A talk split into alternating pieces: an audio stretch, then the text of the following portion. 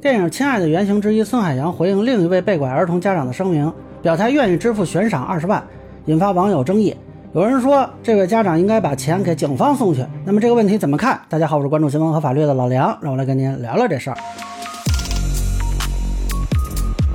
根据媒体报道，被拐儿童福建涛的妈妈彭东英发文称，自己因找回孙卓的线索问题，近期遭到了网暴。在视频中呢，他还提到了关于悬赏金的问题。这个孙海洋呢是回应，说自己愿意支付这二十万的悬赏金啊，希望与福建他妈妈取得联系。我希望呢，呃，网络上大家呢都对这些嗯被拐的孩子也好，家长也好，嗯，不要攻击他们。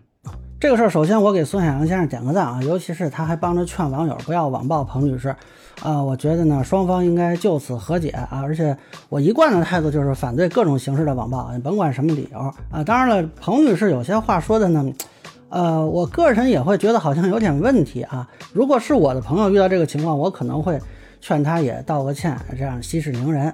那么有人问我这个悬赏该不该给啊？这个悬赏是孙海洋自己发起的。一般来说，我们认为这是一个悬赏合同。那民法典是有规定的，这个悬赏人以公开方式声明对完成特定行为的人支付报酬。那完成该行为的人是可以请求其支付的。当然，这个司法实践中经常出现争议是当事人是否符合悬赏的要求。啊，那么以前会有一些情况，但是这个现在孙海洋自己说符合，那别人没有什么可异议的，最终解释权在孙海洋嘛，啊，只要不违反法律规定，他愿意给，别人也管不着。呃，那么有的网友呢是给这个彭文英留言啊，说这个钱拿到之后应该给警方送过去啊，因为是警方找到的孙卓。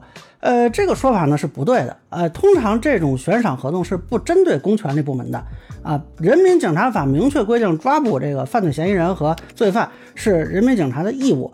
呃，如果允许民警个人或者公安部门接受社会悬赏，那么等于这个公权力被私人资金雇佣或者买断。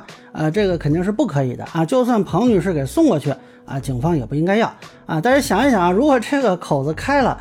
啊，那以后警方哎，包括其他的什么公权力部门、消防啊什么的啊，都要求悬赏啊，不悬赏他不好好办或者怎么着的啊，那到时候啊，还有一种情况可能会让你自愿悬赏啊，那这会是什么结果啊？实际上，在二零一一年就曾经发生过一个呃争议吧。就是安徽警方抓到了一个从湖南越狱的这个逃犯，当时就提出啊，这个是不是应该给支付的悬赏？因为这个当时呃确实湖南那边是悬赏了的。那么基本讨论的结果呢，就是公权力部门不应该接悬赏啊。这个事后呢好像就不了了之了啊。不过虽然不用给警察送钱，但是我提醒一下彭女士啊，就是如果真的收到钱的话，您别忘了缴税。啊，一般如果是公权力部门，这个悬赏是可以免税的。但是这种民间私人的悬赏，它的收益是属于偶然所得，应当依法缴纳百分之二十的个人所得税啊。但是我不知道当地有什么规定没有啊？那具体情况建议您在所在地的税务部门进行咨询。那么也是希望这两个家庭呢，将来可以平平安安的生活下去啊，就不要再有什么这种舆论风潮了。那么以上呢，就是我对孙海洋表态对付悬赏事件的一个分享。个人简介难免疏漏，欢迎不同意见小伙伴在评论区、弹幕里给我留言。如果你觉得说的还有点意思，您可以关注我的账号老梁不郁闷，我会继续分享更多关于新闻和法律的观点。谢谢大家。